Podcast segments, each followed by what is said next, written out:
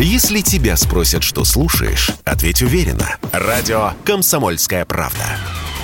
Ведь Радио КП – это эксклюзивы, о которых будет говорить вся страна. «Экономика» на Радио КП.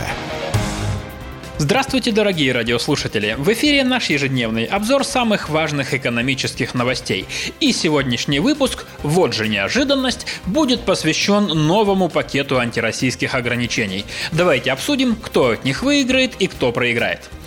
В Евросоюзе завершается новый сезон санкций, шестой – в ближайшие дни Еврокомиссия должна утвердить окончательный документ. В шестой пакет антироссийских санкций должно войти частичное эмбарго на российскую нефть.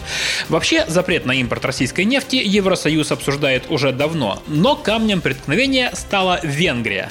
Она зависит от нашей нефти на 60% и получает сырье только по нефтепроводу «Дружба». Выхода к морю у Венгрии, как известно, нет, поэтому мадьяры предложили Евросоюзу ход конем – наложить эмбарго на морские морские поставки, а наземные оставить в покое. На то мы порешили.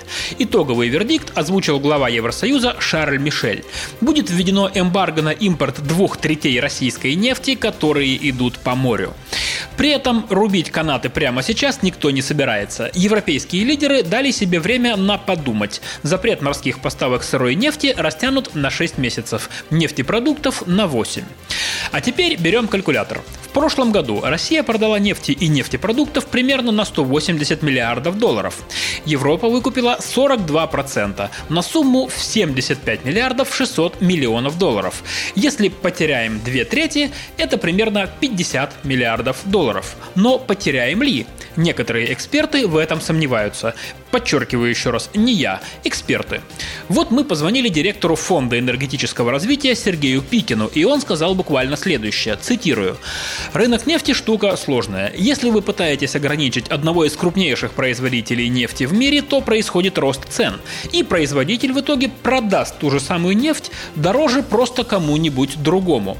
Подтверждая слова эксперта, нефть после известия о частичном эмбарго сразу подорожала. Если неделю назад баррель стоил 112 долларов, то сейчас 123.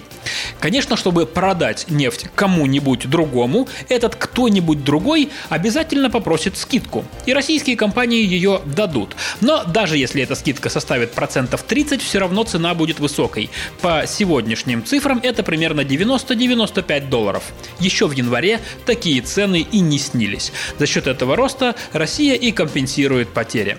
Есть еще один важный момент. Россия с апреля перенаправляет нефтяные поставки из Европы в Азию. Например, в мае в Индию и Китай Россия поставила нефти и нефтепродуктов втрое больше, чем в Европу.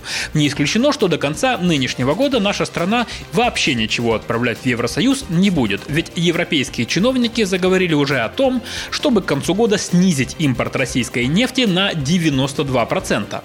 А теперь снова цитирую эксперта. По его словам, нам эти большие деньги, которые мы получаем за нефть, девать некуда. Раньше мы огромные суммы тратили на новое оборудование для нефтегазовой промышленности, нанимали высококлассных иностранных специалистов, покупали передовые технологии для нефтеразведки.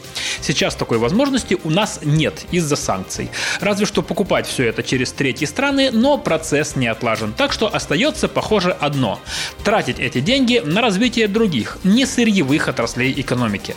Вообще-то не самый плохой вариант, скажу я вам. Может, все это в итоге и приведет к тому, что с пресловутой нефтегазовой иглы наша страна успешно слезет.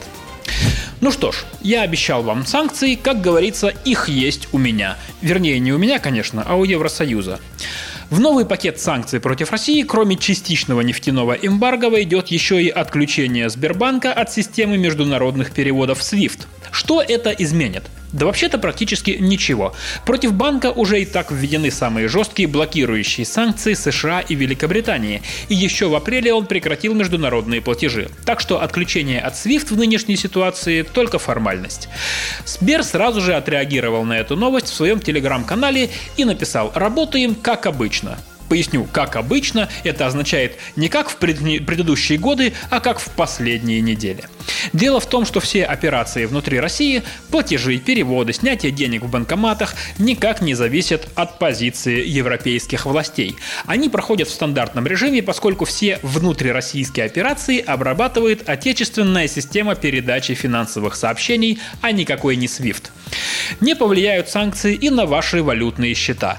Все деньги, номинированные в долларах, евро, швейцарских юанях и китайских франках, обслуживаются как обычно. На них действуют лишь ограничения, введенные Центробанком в начале марта. По ним снимать со счетов наличкой можно лишь до 10 тысяч долларов. При этом покупать и продавать валюту в безналичном виде можно без ограничений. Экономика на радио КП.